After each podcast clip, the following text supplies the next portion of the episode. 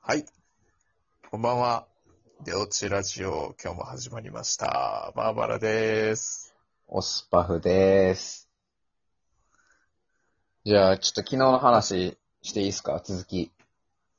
あ、どうぞ。なんか言おうとしてたね。何いや、同じようなこと言おうとしてただけ。ああ。 じゃあなんか、途中でバーバラ言いたいことありそうやったけど、先に俺の喋りたいこと喋っていいうん。どうぞ。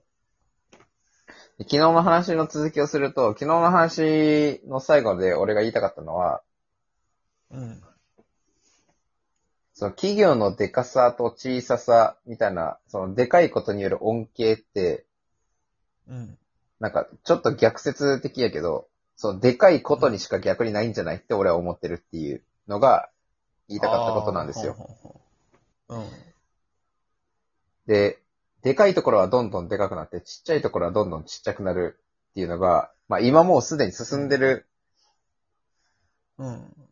のが結構あると思うけど、でもそれ唯一そこをなんか覆せてんのって IT で出てきたベンチャーみたいな。でもそこもでかいところにこう、買収されてみたいなのがめっちゃ進んでるから、うんうん結局でかいところはどんどんでかくなって、ちっちゃいところはどんどんちっちゃくなるんじゃないって思ってうん。るんよね。。そうやな。でね、それを踏まえて、うんた、だ、なんかお金を稼ぐっていううん。面だけでいくと、うん。なんか例えば YouTuber とかうん。が一番わかりやすいんやけど、その広告っていうその、一般の人から得られる認知みたいなところを YouTube とかそのもう勝手に稼げれば、あとは別に B2C で自分でビジネスできるわけやん。うんうんうんだって今、例えば俺らがなんか、じゃあ服作ってファッションブランド立ち上げようぜってなった時に一一番最初の障壁って、それのブランドに対する認知をどう上げるかのところが一番のハードルになると思ってて、うん。うん。でもそこって別にさ、もう今この世界、SNS で何とでもなる部分になってしまったから、なんか個人でやる、そのお金を稼ぐっていうところの面だけで言うと別に、その個人でやるのと、組織に属してやるのだったら、うん。うん。幅の広さ的にも個人の方がいいやんって、俺最近ずっと思ってるんよね。っていう話がもともとしたかった。ああ、なるほどね。うんうんまあ確かにそれはそうやろうな。結局、でかいところが、まあある意味有利に見えるところって、うん。結局規模の経済を働かされるからうん。以上。うん。うん。で、当然、なんか広告打つ、その認知を広げるためのうん。金もあるし、みたいな。そう。そう、でだかでら、かいから、うん、そこに金をそもそ使も認える。知もあるし、そうね、そ認う知ね。もある上にさらに金を使えるっていう。そうそうそうそうん。だからそこは当然リーチが、あのー広くて当然で、う。うん。うん。ただ、オスパフが言ったように、一個人としてうん。稼ごう、稼ぐことに特化した場合、うん。その大企業が考える、考える、思ってるほどのリーチを発揮せなあかんかっていうと別にそうじゃないやん。あ、そうそうそう。だから、稼ぐっていう面だけでいくともう別に個人でいいやんってなるよね。うん。だって、そう例えそればは、すごい思う。うんえ、そうよね。だってさ、例えばそれこそさっきのその、じゃあ俺ら二人でファッションブランドを立ち上げるかってなった時に、別にうん。全性別、全世代うん。に受けるものを作らんでもいいわけやん。俺ら二人が生活するなら。そう。二人の食い物だけ稼ごうと思ったら、べ全然そんな必要ってなくて。そう、30代男性にめちゃくちゃ受けるとかで、もうう、ん余りが来るぐらい十分やん。うん。なんかそれを考えたときに、そく組織に属して、なんか、それこそこの年代になってさ、ある程度のその、うん。なんか、チームとしてのことを考えなあかんみたいな、転職してなおさら、なんか立場うん。の方に寄ったときに、うん。なんかその楽しみって一体何なんやろな、みたいな。ああ。しかも部署に縛られるやん、結構。めっちゃ縛られるね。今、俺さ、そのデータを扱うデータ分析とかなんかそっち側の仕事をしてるけど、別に俺自分でエンジニアリングするのも好きだから別に自分でアプリ作ってとかっていうのは、まあ少なくとも狭まるやん。うんうんうんうん。で、なんか、お、なんていうん人が多く、チームとして、こう、個人でできることには限られてるから、それをチームでやった方がいいみたいなのって、うん。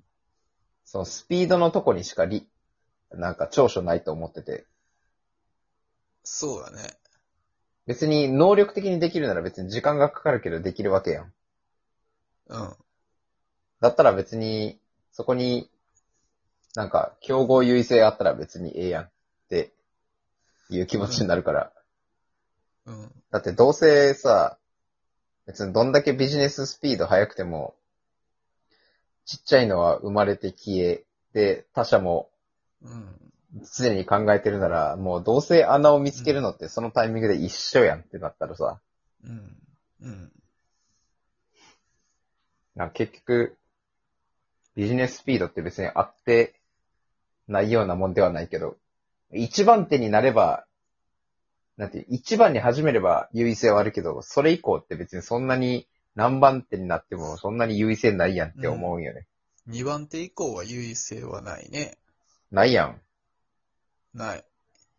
なんか、機能的な優位性はその先であるかもしれんけど、スピード的な面で言ったら別に優位性ないやんない。なんかそれをね、つらつらと考えてた時に、なんか会社に属して仕事するのが本当に楽しくないなって最近思ってるっていう感じ。うん。いや、わかるわ。なんか、全然仕事最近一生懸命やってないもん。うん、なんか、それはね、すでにお前から伝わってきてる。でもそれはなぜかというと、うん。働き始めて、多分俺が働き始めて仕事の話とかを、なんていうのあの、バーバルの方が先、働き始めてるから、あああ。うん。の、俺が働き始めて仕事の話とかするようになって、で、俺の前職って結構バーバラの、その仕事に、なんていう関連するところだったから、その仕事の話とかもしてたけど、うんうんその時には結構、今バーバラがおる組織でできる、そのことで、話の内容は進んでたけど、もう今、お前完全にボディメイクの話が一番楽しいもんね、だって。どう考えても。いや、ほんまに。そう。そう。で、そう、さ、その、さっきのその食いぶち稼ぐっていう話でいけば、うん。まあ大体あの、す世に出てるパーソナルトレーナーって、うん。一人、一回一万円とか取ってんのよ。うん。一時間でな。うん。そんなん一人、一日五人つけて、そうね。で、20日働けば100万。ね。まあ、そん、まあ、それはだいぶうまいこと言ってる人の場合やったけどね。いやー、うん。いや、なんかさ、でもさ、うまいこと言ってる人の場合だけど、その大学の時に、自分でなんか、立ち上げてやっうたん。からこそ、うん。なんか別に食いぶちとして1000万稼ぐって多分、そんなにハードルひ高くないのを、うなん、かそこで知ってしまったから、なおさら、だって別に1000万あったら別にもう家族も生活できるやん。まあ、手取りがそれだけあればな。え、そんなこと言う ?1000 万の手取りってでも、まあじゃあ手取りが、手取りが700万ぐらいやとしたら、700万で、手取り700万だったら別に生きていけるくないいや、生きては全然いける、いける。うん。あまあ、あれか、ちょっとした贅沢みたいな話まあまあ、どの辺までするかっていう問題もあるし、あの、な、ままあ、結婚して子供ができるとか、その辺を考えたら、多分一人で700やと、割とカツカツなんちゃうんかなって思ったりね。まあね、確かに、それは確かにそうだわう。んしかもなんか、そうそうそ子供には贅沢させてあげたいみたいな気持ちになったら、再現ないしね、欲の部分は。う。そうそうそうそう。で、まあ、その辺を考えると、サラリーマンで1000万とか、1000、うんまあ、2、2、300万うん。とか、そのラインって、まあ、どうやらな、レンジ的、俺も、はっきり計算したことはないけど、うん。損するラインではあるとは思う。うん。すると思う。っていうか、損するラインだよ。やろ実際。うん。うん。これはね、そうなんよね。なんか、旨味がないし、金的な旨味も、面白さ的な旨味も、ほんまやんこれはじゃあ、そろそろ終わりにしときますか。おやすみなさい